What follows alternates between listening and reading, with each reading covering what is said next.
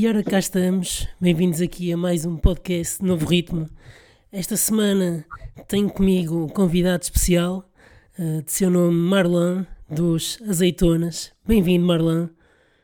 Olá, bem, olá, obrigado pelo convite, antes de mais. É um prazer estar aqui. meu também. Olha, hum, eu não sei quando é que começar muito bem, mas eu queria começar também por situar aqui um bocado a banda dos Azeitonas, porque assim, eu, eh, para ser sincero, conheço Azeitonas mais desde para aí 2010, 2011, mas a banda okay. já existe desde 2002, certo?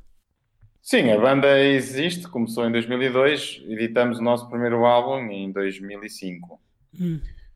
Como todas as bandas antes de editarem já existem, não é? é claro. Por isso pronto, começamos em 2002, como muitas bandas na brincadeira, e depois a coisa foi, foi evoluindo até lançarmos o primeiro disco, e a partir daí a coisa ficou mais séria. Hum, ainda bem, mas, mas depois vocês, hum, eu, eu lembro-me de, de, quando vocês lançaram o, pá, mais, recente, mais recentemente o, o, o álbum 2000, 2013, o AZ, mas antes disso vocês já tinham feito uh, em 2009, penso eu, o Salão América. Uh, no, no, no, Spotify até está 2012, mas, mas acho que já foi em 2009, sim, certo? Sim. O Salão América, aliás, nós lançamos o primeiro álbum de todos, foi em 2005, como disse, uhum. que foi o Um Tanto ao Quanto Atarantado, que é o álbum que nós dizemos que é o nosso álbum zero, vá, que não é o primeiro, foi o primeiro foi o convite na altura do Rui Veloso para gravar sim. na editora dele, a Maria Records, que já não existe, mas, mas que na altura fez, e foi uma surpresa para nós, porque não estávamos nada à espera, nem era sequer o nosso objetivo, nós simplesmente gravamos uma maquete antes disso e, e, era, e para nós já estava ótimo gravar a maquete, que era um registro para, para oferecer aos amigos e para mostrar à família, pouco mais. Mas essa uhum. mesma maquete chegou às mãos do Rui e, e, pronto, ele na altura estava a fazer uma editora e achou, achou piada, éramos do Porto, havia já amigos em comum, ele já conhecia a família de Miguel, até o próprio Miguel já, já o tinha conhecido quando era mais miúdo, por isso uhum. havia aí uma, uma relação, vá. E, e, pronto, e depois, quando o Miguel, até foi Miguel que nos contou na altura, tipo, olha, o Rui Veloso e tal, está a lançar uma editora, queria que nós gravássemos. Nós achamos que, foi, que era piada e, e, não era piada nenhuma, e pronto, e a coisa andou para a frente, e tanto andou para a frente que na altura éramos quatro, eh, a formação era diferente, a Nani e o Salsa já existiam na banda, mas não eram faces visíveis, vá. Uhum. E, e o Miguel e mais dois vocalistas que entretanto saíram, exatamente por isso, porque na altura a banda era uma brincadeira e estava tudo a estudar na universidade. E, e, esses dois, a vida deles não era a música e por isso, quando a coisa começou a ficar mais séria, eles optaram por saltar fora antes que a coisa crescesse mais. Uhum. e nessa altura a Nene e o Salsa vieram para a frente como, como protagonistas da banda. E, e, pronto, e por isso o primeiro álbum foi uma experiência totalmente nova, nenhum de nós tinha experiência de estúdio, de gravar discos, nem nada assim, e na altura fomos lá para a casa do Rui Veloso, que ele tem lá um estúdio, uhum. o Val de Lobos, uh, estúdios, também que é um estúdio que a gente pode alugar e, e gravar. Sim. Querem ter propriedade dele, ficamos a conhecê-lo. Na altura, o Luís Jardim também. O Luís Jardim foi chamado para a produção do disco e para nós foi, foi, foi, foi um sonho tornar realidade, estar no estúdio de Rui e gravar também com o Luís Jardim, mas éramos completamente inaptos, vá para, ou não sabíamos muito, muito de, de gravação e do que é que era estar em estúdio. Foi toda uma experiência nova, aprendemos imenso e por isso o álbum na altura foi assim um zero, porque estávamos um bocado a ver as apalpadelas o que é que ia ser, o que é que não ia ser, tínhamos um, um punhado de músicas, uhum. e assim foi. E, e, pronto, e lançamos esse disco, ainda com esses dois vocalistas, mas entretanto depois o primeiro álbum vá mais a sério, podemos chamar, foi o, o Rádio Alegria, que foi depois, em 2007. Certo. Ainda pela Maria Records, mas a Maria Records já estava basicamente moribunda, nós simplesmente queríamos lançar um disco e o disco que tínhamos para lançar e tratamos nós tudo e na altura ainda saiu pela Maria, mas já, já foi no final. E assim foi o nosso primeiro álbum, já foi uhum. já, já foi melhor o que queríamos e sonoridade que queríamos e fazer o que queríamos fazer. E, e sim, e esse, esse álbum foi, foi no, para nós o Radio Lira o primeiro álbum. O Solo América, já, lá está o álbum a seguir, que já, já estávamos independentes de editoras, não tínhamos editora nenhuma uhum. e, e, como não tínhamos editora nem, nem muito dinheiro, lançamos o, o, álbum online. Lá está, na altura, nós sempre nos apoiamos muito no online, porque era uhum. na altura o Facebook e todas, antes mesmo do Facebook, Sim. MySpace, por Sim. exemplo, uma plataforma muito importante para os músicos a nível mundial. Era lá que a pessoa conhecia muitas bandas e muitos músicos e trocava música. Uhum. Foi assim a primeira plataforma, a primeira rede social, mas mais dedicada aos músicos. E nessa altura e no face, e começou o Facebook e nós aproveitamos muito essa onda do, da internet, do online e, e, na altura lançamos o Salão América num site que nós criamos, que era um salão virtual, tipo uma barbearia virtual, em que podias uhum. andar lá dentro, estávamos lá nós, e podias descarregar a música gratuitamente e, e, dar o donativo que querias dar, o que é que quisesses dar, davas, e nós disponibilizávamos a música assim. E, e essa foi uma, foi uma experiência diferente. Depois, entretanto, andamos para a frente e, a, e, entretanto, ingressamos na Warner, uma editora grande já, e eles na altura resolveram editar isso depois, porque nunca tinha sido editado fisicamente. Uhum. Editamos na altura até o, o DVD, o Em Boa Companhia Eu Vou, gravado no Sá da Bandeira, Sim. que faz precisamente este, este ano 10 anos. Sim. Foi em 2010, e nessa altura lançamos em 2011 ou 12, como disseste, o, o Salão América, o Salão América duplo. Era o Sim. álbum estúdio que nunca tinha sido lançado, mais o tal DVD ao vivo. E, e pronto. Sim, e eu só queria perceber, porque eu não tenho bem ideia, eu conheço as músicas, não é? E já vos vi duas vezes ao vivo, mas não okay. tenho bem ideia de, disto. Por exemplo, a, a, a miúda está uh, tá em que álbum essa música? Eu não tenho ideia. O Quem Estou Miúda está no Rádio Alegria. Acho, acho ah, é? está no okay. Acho que sim.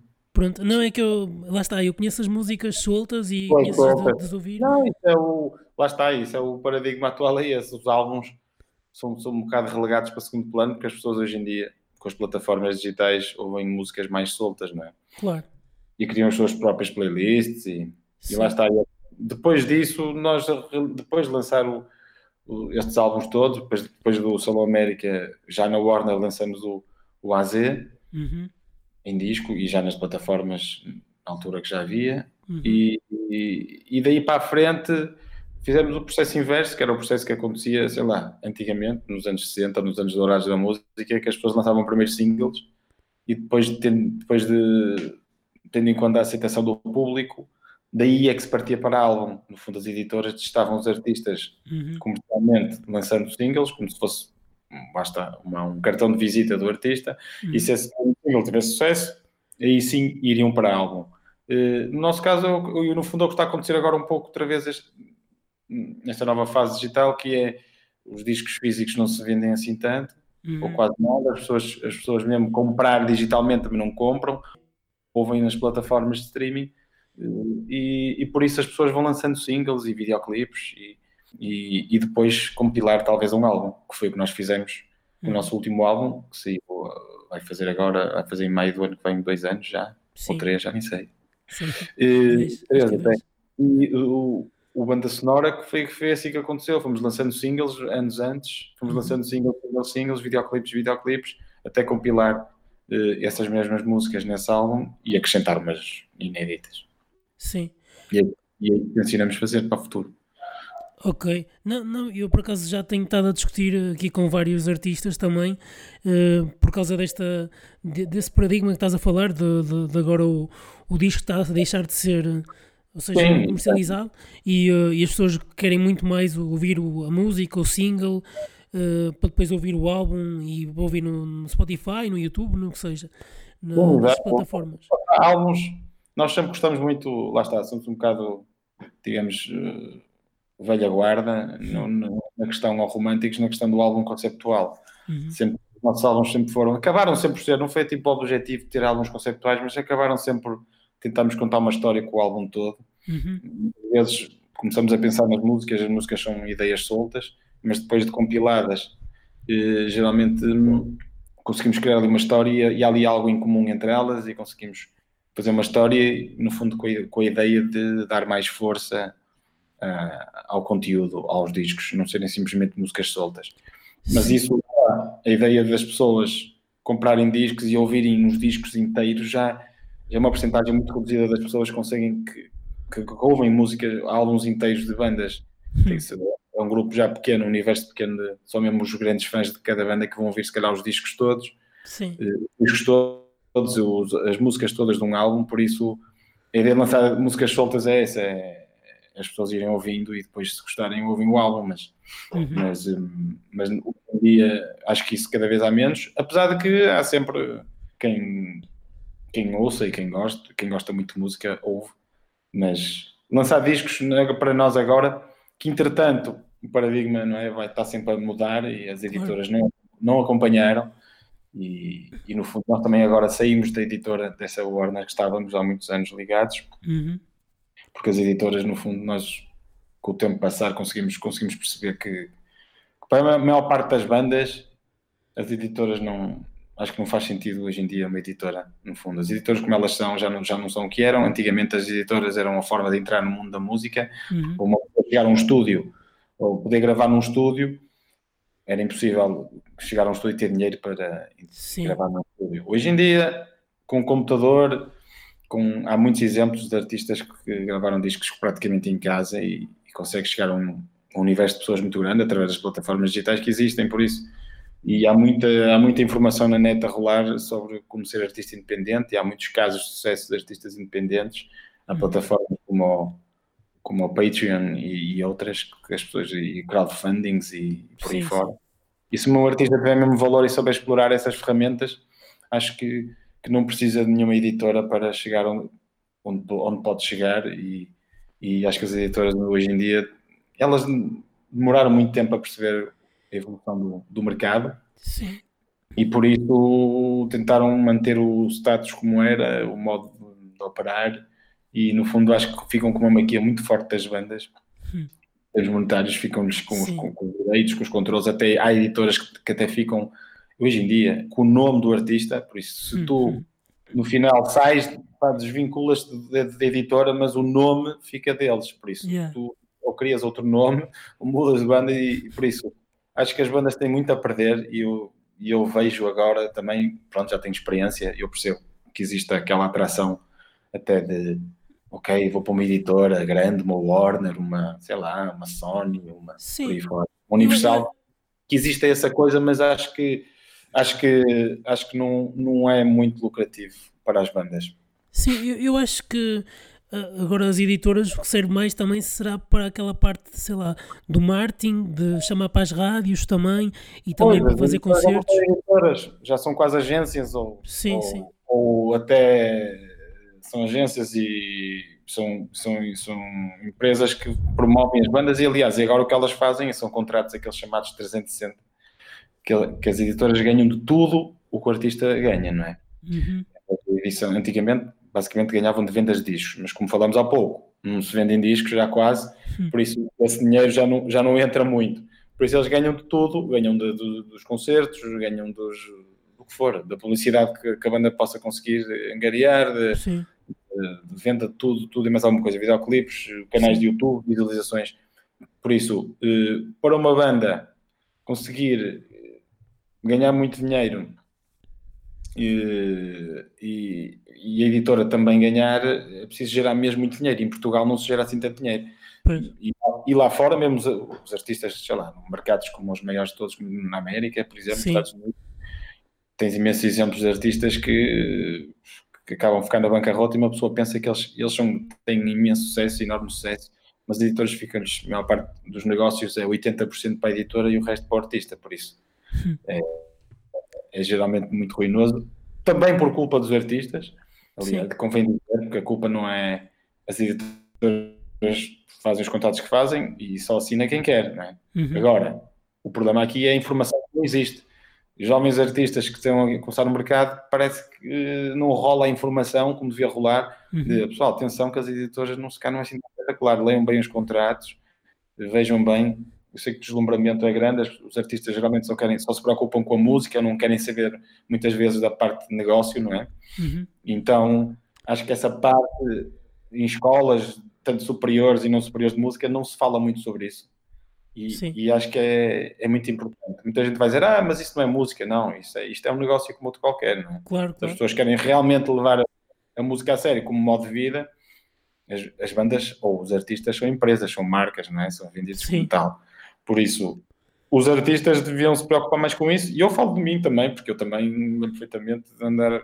A minha sorte é que também tinha outros elementos da banda éramos quatro, ia pensar, e havia uns que pensavam mais, opá, atenção, temos que ler bem isto, estas coisas, e opá, eu, vamos lá, ali aquilo meio na diagonal, e não queria saber. Claro que hoje em dia não pensava assim.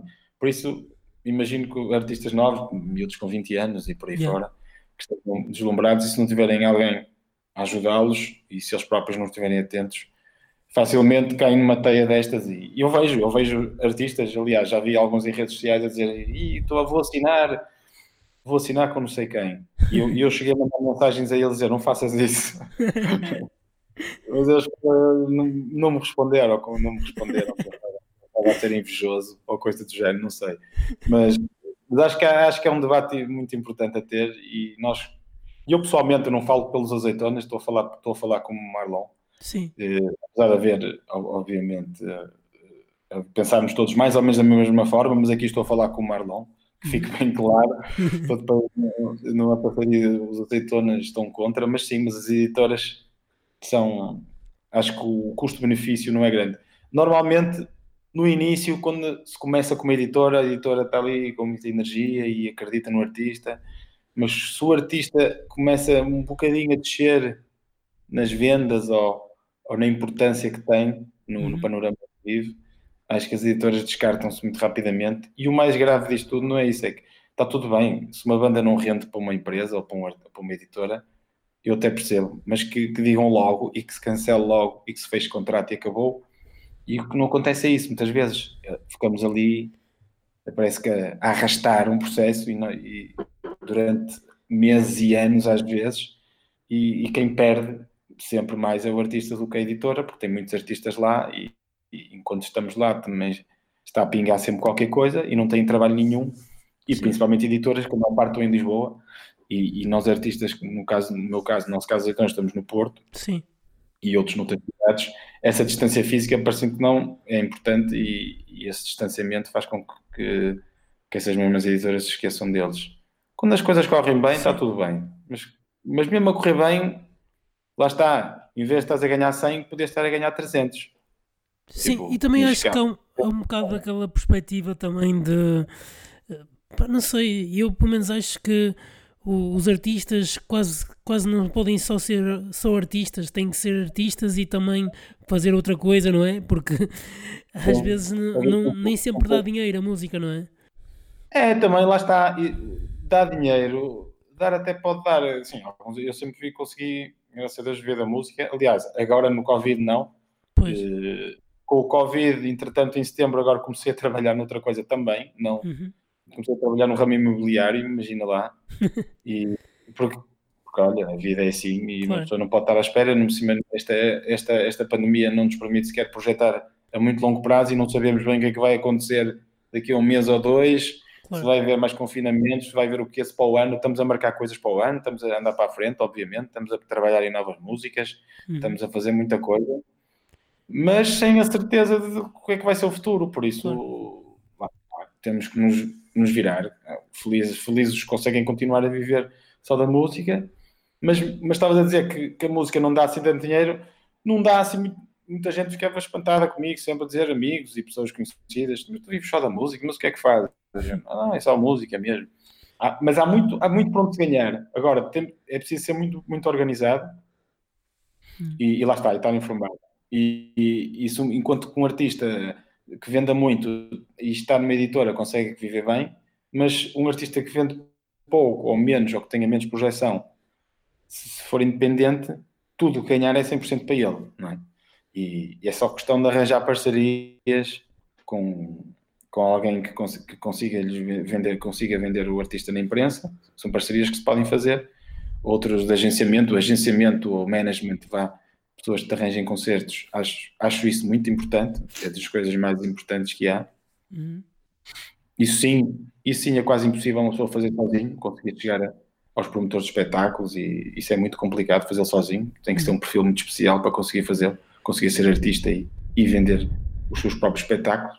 Mas eh, por isso, entre ter 100% da fatia de um bolo ou, ou 90% ou 80%, vá, ou se já metes editores ficam com 80%, se não mais.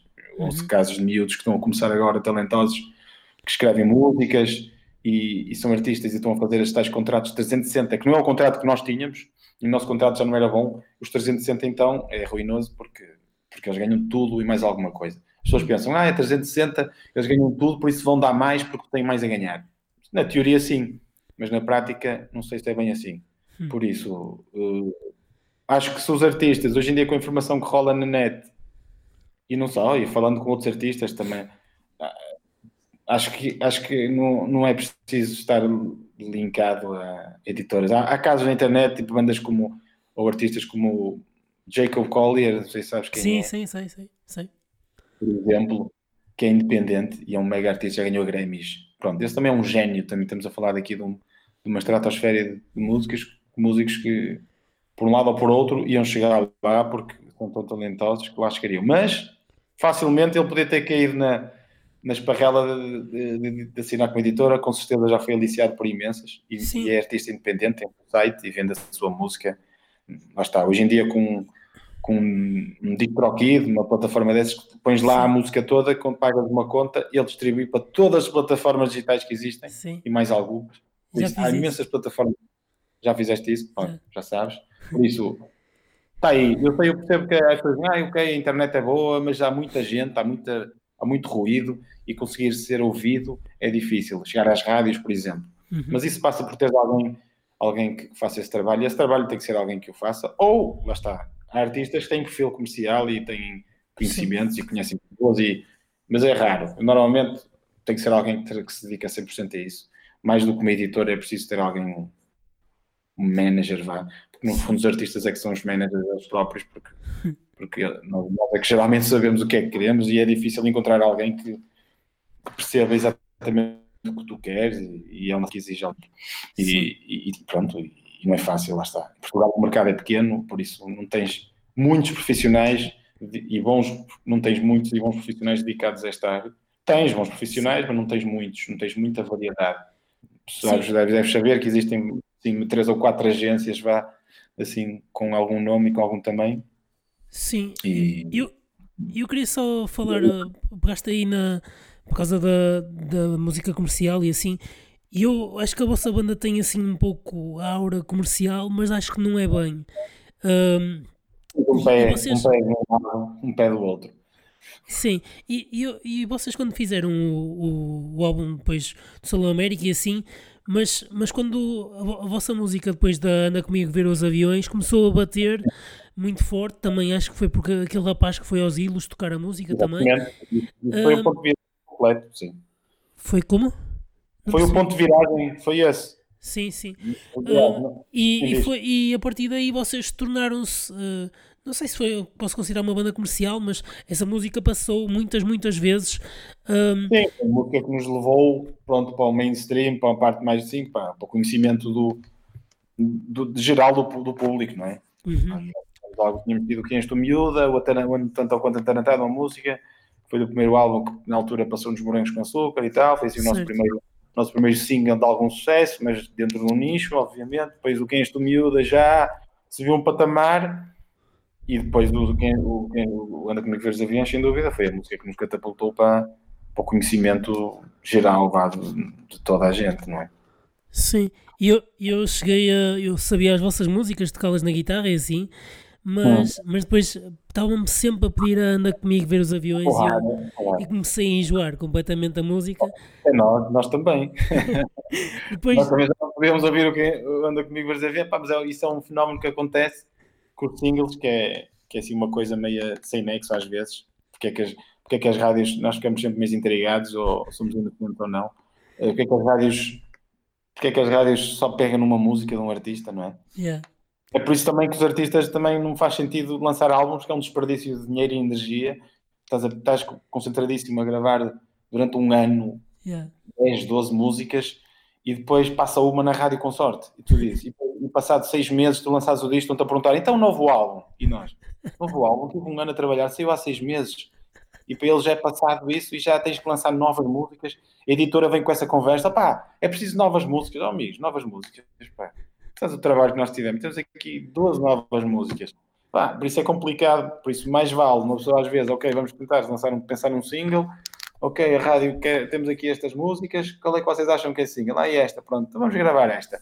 E é assim que tem que ser. Yeah. Se quiserem passar na rádio, passar nas rádios, ou se não quiser saber, uma pessoa lança, o público também é que sabe. Sim. Quando, mesmo o Anda com os aviões, que, que foi o sucesso que foi, nós já andávamos a tentar entre aspas, vendê-la às rádios e as rádios diziam que não, que era uma música que era muito acústica, que não, disseram-nos de, disseram de tudo, que era muito acústica, que não tinha bateria, que, ou que era isto ou que era aquilo. Por isso, as rádios, se quiserem, se quiserem dizer que não, inventam sempre, há sempre uma desculpa. E como música é um, é um produto subjetivo, não é totalmente pasta dos dentes. Ah, essa pasta dos dentes sabe mal. Pasta... Não, é música, é de gosto. Estás um bocado nessa onda. E depois vem o miúdo e acontece aquilo, lá está, acontece. Aquilo foi o, na hora certa, a hora certa, no momento certo, com as pessoas certas. Aquilo correu tudo bem, aquilo parecia que tinha sido feito. Aliás, houve pessoas que perguntaram, pensavam que aquilo tinha sido um golpe de marketing nosso, que tínhamos nós eh, pedido ao miúdo para, para ir tocar a música e não sei o quê, e não foi nada disso. Eh, é que pá, foi genial, para vocês e fizeram isso, e, e, imagino que outros músicos, depois do que aconteceu connosco, tenham tentado fazer isso com outros concorrentes de, de concursos e tentar, se calhar, mostrar-lhes músicas para eles gravarem e fazerem e não sei como é. Uh, mas não foi o caso, foi mesmo por a sorte. Sim. Desculpa, estavas a falar de algo assim, e eu queria falar, pá, eu sei que isto é um bocado polémico, uh, mas eu queria falar um, um, pouco sobre este álbum, o, o AZ, uh, que vocês lançaram em 2013. Eu, eu gosto do álbum, mas eu tenho um problema grave, porque eu também, como faço música também, uh, tenho aqui um problema grave que eu, ou seja, eu como faço as letras, eu acho que é impossível para mim, Sim. mas isso sou eu, uh, que acho impossível misturar uh, duas línguas diferentes uh, na mesma letra, percebes? Porque acho que perde um pouco o sentido. Sim. Mas vocês aqui misturaram Sim. e acho que foi de propósito, certo? Sim, que é, a falar de showbiz, por exemplo? Sim, ou radio, ou outras assim, whatever tanto faz, por exemplo. Sim, isso, isso basicamente a influência norte-americana ou anglo-saxónica na nossa música, uhum. na nossa azeitona, na nossa quase portuguesa, de pop rock, uhum. a influência é incontornável um, o inglês, não é? Claro. Aliás, isto, isto de cantar em português é, é até um pouco recente em Portugal de haver tantas bandas eh, a cantarem em português todos os géneros de música, desde o rap, do hip hop, do reggae, do soul, o que for, há tudo em português. Quando nós começamos, sei lá, em 2000, no início do século, vá, uhum. era, a maior parte das bandas cantava em inglês, não é? Certo. E porque, porque ai, o português fica mal, o português isto, o português aquilo. E, e era basicamente uma questão, porque quem, as pessoas, e eu lembro perfeitamente, eu só ouvia praticamente música música americana ou anglo-saxónica, não havia música portuguesa quase tirando, lá está, Rui Veloso, o GNR, algumas coisas, claro. mas as minhas bandas favoritas eram todas estrangeiras, nossas e nossas, de nós, minhas, de salsa, do Miguel. Miguel até era o que ouvia mais música portuguesa. Hum. E por isso era, natural que, que, a influência esteja lá nas músicas. E esse brincar, essa liberdade que tens na música é mesmo para, para ser explorada. Eu acho que não, não, acho que não pode haver regras de não, não pode ser assim, não pode ser assim. Opa, Sim. tenta e vê, eh, pode estar mal. Se uma pessoa nunca ouviu uma coisa, se calhar não vai gostar à primeira, é, como, é, como, é um bocado como, como comer. Às vezes uma pessoa come assim um sabor estranho, uma coisa que gosta à primeira, mas se calhar não gostas de, de iscas de fígado ou de ciclo, e depois vais gostar quando és mais velho. Por é isso, nós podemos nos, nos restringir com, com, com, opa, com, com essas coisas, dizer que aí não se pode cantar em inglês com português ou francês, até se pode, opa, até podes inventar uma língua e cantar uma coisa que não é uma língua, é uma coisa inventada por ti. Sim, sim. E, há, e há casos desses, não é? Há casos de músicas aí pelo mundo que tiveram um grande sucesso e, e fogem a todas as regras possíveis e imaginárias de uma sim. música que pudesse ter sucesso, não é?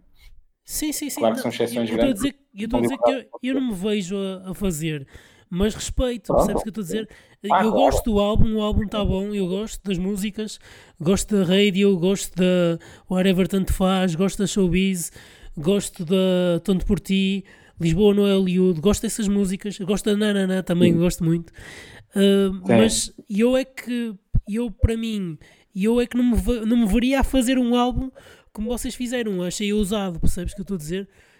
Para ah, mim... ok. Sim, sim, eu sei, eu percebi, mas claro, lá está, opá, isso cada um sim, faz sim, o, sim. O, o, que achar melhor e lá está, e quanto mais pessoal, ou mais, quanto mais pessoal for um álbum, é mais original será, porque cada pessoa é uma pessoa, por isso. Claro, claro. Okay um gajo até fala que é, pá, que é meio espinha de massa e canta, é pá, canta assim mesmo, vai ser diferente, certeza, porque tens casos de grandes cantores que não são grandes vozes, são grandes cantores, não são grandes vozes. É são, são gajos que fossem uns ídolos a um programa desses, chumbavam logo no primeira passagem. Tipo, e tens grandes artistas como Bob Dylan, como Pierre Brunhosa, como pá, por aí fora, tens muitos que são. Mas lá está, sou só aquela pessoa que pode cantar assim, não há outra pessoa que canta assim. Sim, sim.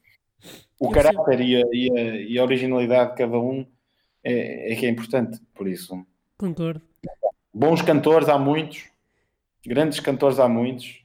Agora, se tem carisma, se tem personalidade ou não, já, já não sei. Muitos não têm, cantam imenso, conseguem chegar a, a oitavas e ter tessituras inacreditáveis, fazem os graves, fazem os agudos, mas, mas depois ficas a olhar para eles e aquilo não transmite nada, né?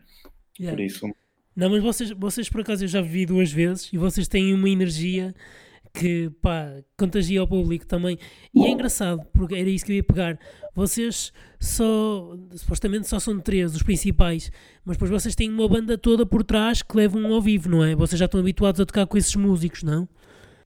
Sim, já tocamos há muitos anos, somos 11 em palco, somos uma equipa de futebol. uh, por isso somos três frontmen, tá? E uma, uhum. dois homens e uma mulher, aliás, a Nena, eu e o Salsa. Antes éramos quatro. Opa, e sim, temos a banda, uma secção de sopros, três, mais duas, são duas guitarras, são, são percussão, temos, temos um pouco de tudo, sim. Sim, e assim, mas... das lá está a transmitir também há ali uma complicidade entre nós todos e, e, e sim, e não é, opa, não é fácil, nós no fundo na estrada somos 11 em palco e são outros tantos fora, por isso somos, já somos à volta de 20, 20 e poucos, 20 e poucos na estrada, é muita gente. Também não deve ser fácil conciliar essas coisas todas, não é? Não, tudo é, é complicado, mas, mas sim, mas já estamos habituados também. Olha, e, e, agora por causa disso, por causa de concertos, eu queria te perguntar se vocês já têm muitos anos também a fazer concertos, se, se tens aí alguma, alguma história, alguma coisa que tenha acontecido num concerto engraçada, surreal, que tenha acontecido com vocês. Já nos aconteceram algumas. Já nos aconteceu um concerto na, na linha Aveiro, na Barra, mesmo junto ao Farol. Certo. De, de estarmos a tocar e aquilo, geralmente os palcos são alimentados a geradores de gasóleo. Uhum. E nessa noite, não sei porque o gerador não estava a funcionar bem e foi abaixo a luz uma vez. Hum. Parou, foi tudo abaixo, voltou, tocamos mais outra, foi abaixo outra vez, parou, tocamos mais outra e, a terceira foi abaixo e acabou o concerto. Essa, essa, foi uma delas. Pá, pessoal, tudo nós tocamos, aliás, nós tocamos sem, sem PA até, porque às vezes estás no palco a tocar e com a pressão dos instrumentos nem notas que não estás sem PA. Yeah. Estás a tocar e de repente alguém te diz: opá, não está, não está a sair só. Só notas, só notas, notas que não há luz. É, yeah. Só notas, mais, mais do que som, notas pela luz que não há luz em palco e de repente. Sim e, eu, e tivemos dessas, tivemos, sei lá, invasões de palco, tivemos, tivemos, tivemos assim umas peripécias já, tivemos, uns, tivemos mais assim fãs, que era uma feira gastronómica, um, estávamos assim a tocar e de repente começamos a ver no meio do público, a vir um, um era um porco assado, que vinha tipo num espeto, um porco assado, e vinha assim por cima do público, só se, como era pessoas, só se via, não se via as pessoas, não é, que iam segurar no, no pau, só se via um porco a vir por cima do público e eles vieram até à frente e entraram e nós vimos por cima e vieram, entraram pelo palco e tivemos ali a comer umas fatias de porco de carne assado, porco assado, no palco ali a ser cortado à frente do povo. Foi muito bom. Engraçado. E, mais, mas estas assim de repente são assim de umas, de umas, umas engraçadas. Tivemos uma com o nosso saxofonista em Aveiro também, também em Aveiro, curiosamente, numa, na semana académica, que o saxofonista foi à frente tocar e de repente ele foi e desapareceu. não viu que o palco acabava ali e lembro de estar a olhar para ele, olhar para trás. Quando olhar para a frente já não estava, nem ele está. E ficou a olhar, eu olhei para baixo e ele desapareceu debaixo do palco. Mas ficamos em pânico, ele podia ter magoado a sério e por acaso não lhe aconteceu rigorosamente nada. Mas foi assim um momento de tensão grande. Mas pronto. Ainda bem, ainda bem. uh, olha, eu queria também pegar aqui uma, uma música, fazer aqui uma, uma, uma graça também. Uh, tem, tem, vocês têm aqui uma música no último álbum que é 8 e meia em que cantas sim. tu e canta também a Nena, se eu não estou enganado. Sim, uh, sim, sim. Isto, isto supostamente esta música, para quem não conhece, não é? É, é uma música que relata mais ou menos o dia a dia do, de uma pessoa, não é? De um homem, de uma mulher. Uh, sim, de um casal, no fundo. Sim, aquilo trata um pouco a vida, aquilo foi inspirado, foi escrito pelo Salsa e eu também ajudei na escrita. e pela Nena. Foi, essa música até foi escrita pelos três. Uh, a Nena fez a parte da letra, arrancou com a letra, o Salsa já tinha a música, eu ajudei, e basicamente fala dos dois, do Nena e do Salsa, porque o Salsa é muito nativo e a Nena trabalha e vive dia normalmente. O Salsa que é aquela pessoa que deita-se às, às sete uhum. da manhã e depois acorda às três, depende. Tem assim um horário meio marado. Uhum. E, e fala um bocado disso. Ele é o guarda noturno, que vive de noite, não é? Uhum. E ela é a mulher a dias, a empregada doméstica que vive dias. E eles só se encontram basicamente às oito e meia da noite. Um está a chegar e outro está a ser embora. Pois, esta música, ao, ao ter a, ah, okay. ao ter a Nena a falar, a falar tanto, a cantar tanto e a descrever tanto, e depois uh, ter, ter o, a parte do, do, ah, do rapaz uh, a, falar, a falar tão pouco, dá, dá um pouco aquela parte da, em que a mulher tem, tem que fazer tudo, a mulher é que faz a, a lida da casa, a mulher é que faz quase tudo e que o homem não faz nada. um bocado essa dicotomia. Não, sim, até eu percebo. Até aliás, nós, nós até a ideia origi original não, a ideia depois na altura até pensamos fazer era trocar esses papéis, ser o homem, a mulher a dias e a mulher a guarda noturna, vá, para ser, lá está, para não ser aquela coisa da mulher ser sempre a, a que trata da casa, porque não é verdade, isso hoje em dia cada vez é menos, por Sim. isso nem faz sentido, mas, mas ali é mais pelo ritmo da vida de dia, não é? De uma mulher a dia, uma pessoa que está a trabalhar de dia e um guarda noturno, que à noite é tudo mais calmo, não é? Sim. E ele passa ali, faz a ronda, faz o que é, um bocado o contraste, no fundo, do dia e a noite, no fundo, é isso que fala a música. Sim, mas está mas tá engraçado. Eu gosto da vibe, tem uma vibe anos 80. Acho mesmo engraçado. Estás aqui. Sim, a, ideia, a ideia foi essa. Foi essa. Traz uma Lá está, essa para nós era uma música que, é uma música que até sem publicidade nenhuma e sem rádio, sem nada, até tem tido bastante aceitação. E nós, e nós já não digo nada porque diziam que ah, a música devia passar mais na rádio porque acho que devia ser mais single, mas depois, lá está, depois os singles não passam mas connosco foi sempre assim. Nós também, as músicas bateram sempre depois. Quem estou miúda bateu um ano ou dois depois. Os aviões, igual, yeah. dois anos, calhar, e pode ser com oito e meia para o ano, ou o verão que vem. Pode ser que bata, que acontece alguma coisa e que, que, alguém pegue na música, não sei. Vem um gajo ao The Voice ou aos Ilos e. É, assim, ou isso é outro meio qualquer, não sei, alguma coisa, alguém pegue na música e faça alguma coisa, não sei. Exato. Não, mas, mas por acaso esta música foi da, das últimas que, que eu fiquei assim mais na retina um, e, e impressionou-me. Uh, o, que eu, o que eu queria dizer, um, pá, vocês tinham um concerto, uh, acho que ainda está na net, não sei se ainda está, uh, que era no Coliseu do Porto. Sim. E opa, eu fartei-me de ouvir uh, aquilo, fartei-me de ouvir as músicas que o concerto estava mesmo tão bem organizado, estava tão, tão, tudo tão certinho, porque uh, eu quando vos vi ao vivo foi em festivais, não é? E em festival uh, é diferente do que um concerto a solo. Certo? Viste onde? Agora onde é que viste? Vi no Marés e, sim, e vi sim. também na Queima das Fitas. ok. Onde? Aqui no Porto? Sim, sim, eu sou de cá, sou do Porto. Ok. Opa, olha, o do Marés Vivas, aquilo, nós nem gostamos muito de cá em festivais porque o tempo é muito apertado, é tudo muito a correr, tens uma hora para tocar. Yeah. E as bandas portuguesas geralmente são, são tratadas abaixo de cão. tipo, não se percebe porquê. É o que acontece muitas vezes, há muitas histórias surreais. E essa foi uma delas. Nós nem conseguimos despedir do público porque cancelaram-nos, cortaram-nos o som hum. e, e, nem conseguimos despedir. Nós saímos, supostamente íamos voltar a entrar e não voltamos. Por isso porque acabado o tempo e que não sei o quê, e aquelas histórias pá, que nos ultrapassam, mas pronto. Sim.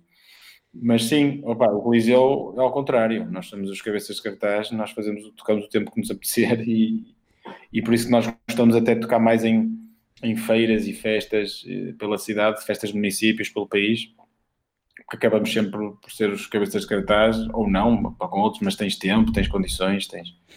Os festivais é bom, é, é bom ir aos festivais mais pela promoção, te, mais pela exposição mediática que te dão, Sim. de estares encartados pelas cidades, por todo o país, nas rádios e nas televisões. É mais por aí, porque o resto, os festivais das bandas portuguesas geralmente pagam mal, e, e aliás, nós não vamos a muitos festivais exatamente por causa disso.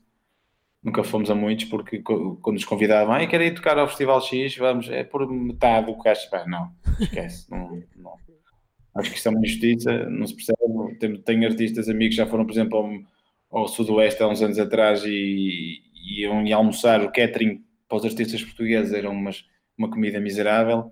E depois, por acaso, um, um da banda conhecia o chefe do catering internacional e lá venham para aí, e entraram lá dentro e aquilo parecia um luxo. Havia comida vegetariana, sushi, havia tudo. E os portugueses, desgraçados, era sandes, sandes de pão rico e pouco mais, por isso é triste isto acontecer, mas acontece. Então, as bandas, como querem muito aparecer e querem muito pá, entrar nestes festivais, porque realmente dá-lhes nome e dá-lhes isto, mas acho que, lá está, o custo-benefício a longo prazo não é, não é bom para as bandas nacionais porque vão ser, continuar a ser maltratadas.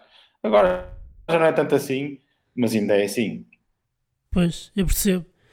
Eu percebo. E, e, também, e também quem está lá, quem está a ver concertos, eu falo por, por quem está a ver ao vivo, não é?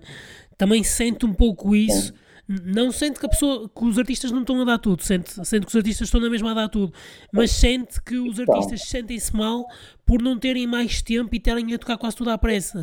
Sentem um bocado isso. É, tocam à pressa, exato, muito uma hora e depois põe-te a tocar eh, horários eh, à, fim da tarde, ao início dos festivais, nunca te põem horários assim muito nobres. E tu às vezes vais a festivais, por exemplo, aqui o Primavera Sound, é um exemplo disso, vão bandas nacionais e vão sempre às 5 e meia da tarde, às 7 e meia da tarde, tirando ali casos de música eletrónica, que DJs, mais coisas misturam entre live, live sets e DJs que tocam mais tarde, mas depois tu às vezes vês bandas internacionais em palcos horas às 9 da noite e tu dizes, esta banda é pior. É, tem, é pior, tem pior qualidade, já nem digo gosto, digo tecnicamente são maus às vezes, pá, às vezes são piores as bandas. E diz, esta banda, pá, se fosse, se, isto, se, esta banda fosse portuguesa, nem estava aqui. Opa, pronto, eu sabia vender, é, mas é um bocado. Hoje em dia pode fazer festivais inteiros com bandas nacionais e já, já existem, não é? Yeah. Tens, tens sim, festivais, sim. tens o Sol da Caparica, é um exemplo de sucesso.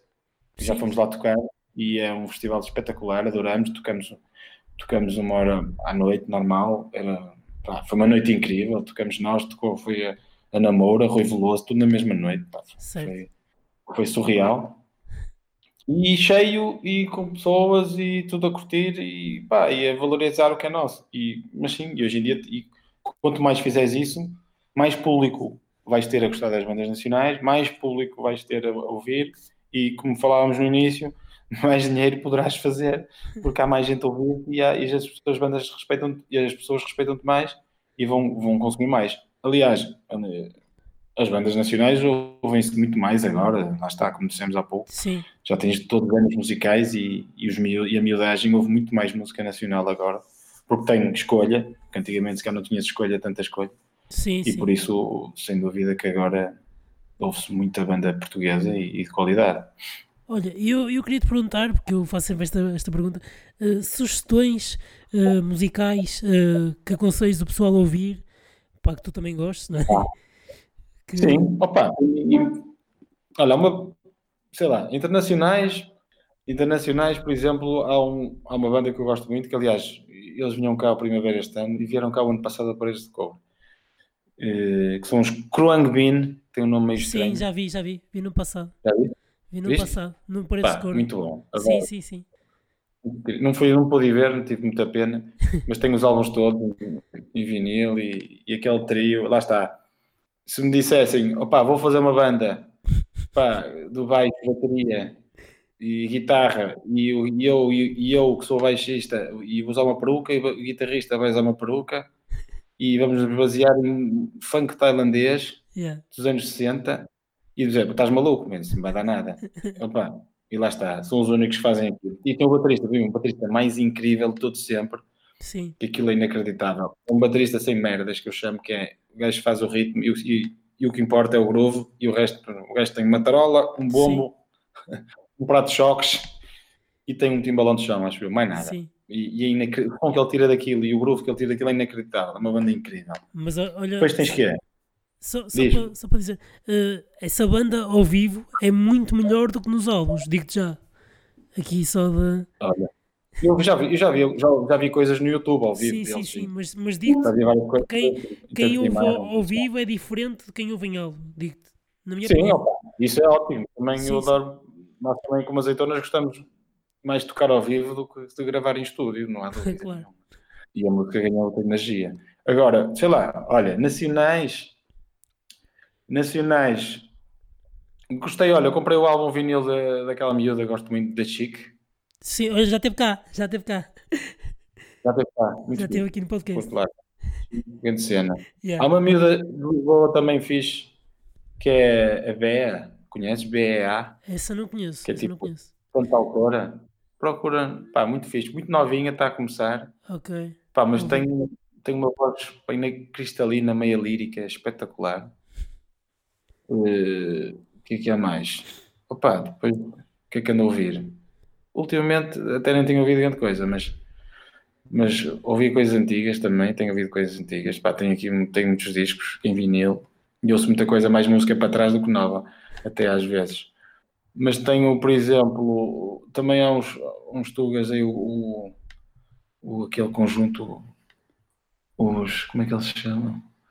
Pá, os de Lisboa são os, são amigos, aquela uma tropa toda junta com os gajos do Capitão, Capitão Fausto? Não, não é Capitão Fausto, Capitão Fausto também gosto. Uh, mas há uns que são que também que tocam com eles, pá, que eles vieram tocar a Lisboa, tens que, o conjunto com o Camonga. Sim, sim, sim, já tiveram é, é um cá conjunto... também. Também já tiveram é? cá. É dos Capitão Bom, Fausto também. Esse pessoal é filho. É da, é, da, é da editora, isso é a editora dos Capitão é, Fausto. mas há, outra banda deles que são os, para que não vejo com os bigodes, são umas figuras de graça. É os Ganso. Ganso, Ganso. Ganso. Ganso, mas também, Ganso também são fixos, mas há outros também. Os Zarco. Que é tudo a tropa. Zarco, Zarco, exatamente. Zarco foi. Olha, Zarco, sabes que Zarco foi o meu primeiro convidado. Primeiro? O primeiro convidado ah, foi o Zarco. Começaste, logo começaste pelo fim do alfabeto, andas para trás. é verdade. Agora estamos as azeitonas. Então, já estás no início, claro. Mas sim, mas, bah, eu curto isto, curto larga esse pessoal. Yeah. Opa, aqui do Porto, gosto muito de amigos, são amigos nossos, pá, gosto, do, gosto muito do PZ. Sim amigos nossos, gosto muito dos Bastille, também são amigos nossos, não é por ser sim. amigos, gosto mesmo da música deles. Sim, sim. Gosto muito do, do David Bruno, pá, adoro. Também já adoro teve David Bruno e, já teve. David Bruno e, e, e Conjunto Corona. Sim. Acho que fazem uma coisa muito genuína. Uhum. Opa, pronto. Depois internacionais tens Tom Mitch, gosto muito com isso. Também gosto. Sim, assim, sim. A Sol também, a Sol, mas com ele também. Uhum. Gosto muito, pá, gosto muito, lá está, um exemplo também em termos de, vá, de de business e não só musical. Sim. E, e, musical, obviamente, são os Wolfpack, que é inacreditável. Também gosto, já, já recomendei também. Que conseguiram encher, conseguiram encher o Madison Square Garden em Nova York, esgotar uma banda totalmente independente. Yeah. Opa, Viste o concerto? E, e conseguem, através, através, do canal de YouTube, pá, fazer vídeos, gravarem-se, fazerem eles a cena deles e continuam a fazer, fazem crowdfunds e, e estouram. Pá, claro que o mercado americano é um mercado americano, são muito mais pessoas, mas mas eles fazem coisas que no último álbum puseram uma música como se fosse espaço publicitário. Uhum. Tipo, a música 7 é para quem quiser. E tu metes dinheiro e quem, e quem e depois fica com a música, fica com o. Eles depois escolhem, tu dizes, vais meter dinheiro e quem uhum. vai, e eles vão escolhendo dentro desse, escolhem uma banda ou uma música ou o que for, e eles depois dizem, opá, depois mostramos o que for. Eu já não sei o que é que. Eu já acho que já saiu a música, não fui ver ainda do espaço, mas, mas lá está, abriram um espaço ou num álbum para que outras pessoas pudessem pôr lá música, ou o que fosse. Música, Viste? cantada. E, e, e só perguntar, em termos viste, de ideia de negócio. Viste o concerto do, dos Wolfpack? O concerto no, no Madison Square Garden, esse concerto viste? Sim, inacreditável. Está muito, Pá, muito É surreal. Uma câmera, uma câmera. Muito bom. E é uma, e é uma música que o cameraman vai tocar a guitarra. Yeah, muito bom. É surreal. E os gajos levaram basicamente a sala de ensaios para o Madison, o cenário, Sim. tudo o público todo a cantar. Incrível. Pá, música para músicos, basicamente é música para músicos, não é? Yeah. Eles têm uma, uma falange de apoio, tudo é muito músico que toca aquilo e tu vês yeah. no público eles cantam. O gajo pede um, pede um ré e tudo canta um ré. Opa, e é surreal. É, yeah. é, é, é, daquelas bandas e aquele concerto que não sei, ah, ok, a música ainda, ainda não acredito na música. não é como, como agora, tu vês muitas bandas aí, como agora vês que é um fenómeno que eu no outro dia estava a ver num café, já não sei o que, que era que basicamente pegaram, já pegam em excertos de músicas conhecidas e fazem refrões com aquilo e mudam-nos um bocado e depois metem um rapper por cima e depois opá, é o fim sim. do mundo já. Sim. Epá, e, pronto, aí é mesmo música como produto, como um sabonete, que é para ouvir num verão. e, e no verão seguinte já ninguém se lembra daquilo. Opa, e as pessoas não sabem de onde é que aquilo vem, não é? E tens Jennifer Lopez a, a pôr a lambada nas músicas dela. Yeah. Opa, isso faz-nos acreditar na música. E depois, por outro lado, tens estes fenómenos que fazem acreditar na música, que são gajos que conseguem viver daquilo e com a criatividade deles conseguem se diferenciar dos outros. E acho que é esse o caminho. Sim, uh, só, só para, para acabar, eu não, falaste em Tom Misch, eu não sei se conheces também FKJ. Uh, Conheço. FKJ pá, é um grande artista para mim também, e ele faz umas coisas com o Tom Misch também. Pois faz, faz. Pá, esse pessoal todo também ali é um grupinho, como o Michael Kewanuka, que também gosto Sim, muito. Sim, também gosto. Que vinha cá, que vinha cá, mas com a pandemia foi, também foi cancelado. Está ao Porto, ao Super Boca Arena. Queria eu tinha, tinha aqui o bilhete também, também tenho aqui o bilhete. Pois, eu não tinha chegado a comprar bilhete, mas, mas ia, ia de certeza. Opa, e, e pronto. E, e, opa, e sei lá, há muita banda aí, muita coisa.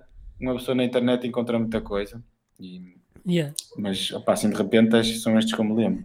Yeah. Olha, eu queria te perguntar agora uma, uma pergunta assim fora de, da caixa. Uh, as pessoas, as pessoas chamam, chamam-te Marlon.